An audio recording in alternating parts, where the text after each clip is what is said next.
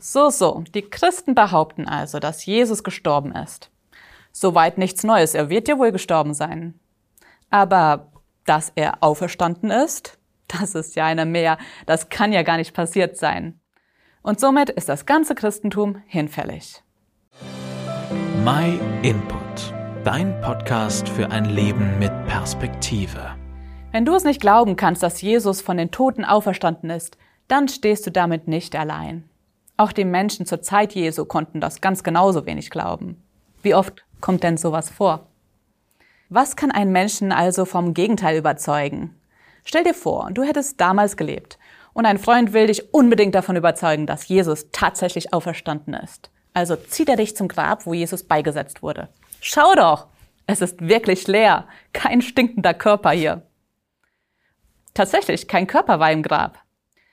Das erzählten Jesu Jünger überall in Jerusalem. Wäre das Grab nicht leer gewesen, hätte die Tempelbehörde ganz einfach mal zum Grab gehen und das Gegenteil beweisen können.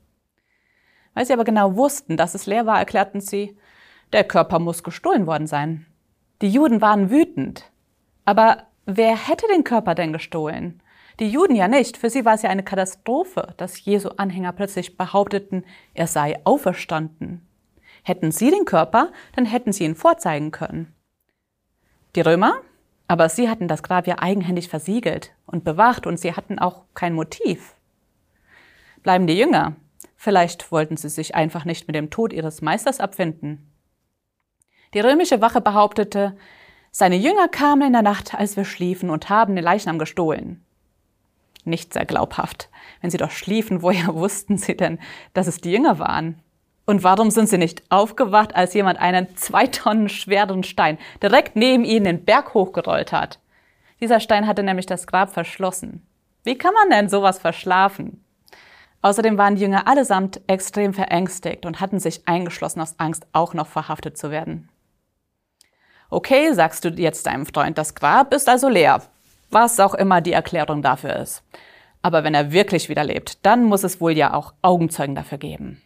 Nur ein fehlender Körper ohne Augenzeugen ist ja nicht aussagekräftig genug. Und tatsächlich gab es die. Die ersten waren Frauen, sagt die Bibel. Das Problem zu der Zeit war allerdings, dass Frauen als Zeugen rechtlich keine Stimme hatten. Hätten die Christen sich das also ausgedacht, dann wäre es unlogisch, gerade Frauen als Zeugen zu nennen. Der einzige Grund, dass sie erwähnt werden, muss also sein, dass der Bericht stimmt. Aber sie waren ja auch nicht die einzigen Augenzeugen. Die Bibel erwähnt viele Augenzeugen namentlich.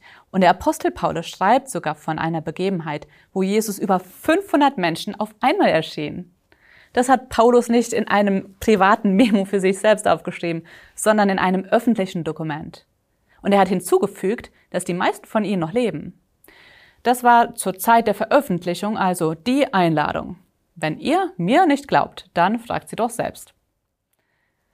Ja klar, mittlerweile leben die ja alle nicht mehr und wir können sie nicht mehr persönlich fragen. Tatsache ist aber, dass die Auferstehung Jesu als historische Tatsache deutlich besser bezeugt ist als so ziemlich alle anderen Ereignisse in der Antike. Glaubst du nicht? Google doch mal.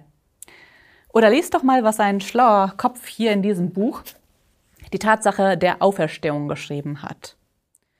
Jetzt bleibt aber noch die Frage, wenn dein Kopf vielleicht überzeugt ist, wie steht es denn mit deinem Willen? Bist du rational, wenn du sagst, die Auferstehung kann nicht passiert sein? Oder ist es einfach irgendetwas in dir, das sich vielleicht sträubt, glauben zu wollen? Wenn du Fragen hast, dann schick uns einfach eine E-Mail oder schreib uns auf WhatsApp. Vielen Dank, dass du dir den My Input Impuls angehört hast. Wenn du mehr wissen willst, geh auf unsere Website myinput.it oder folge uns auf YouTube, Facebook und Instagram.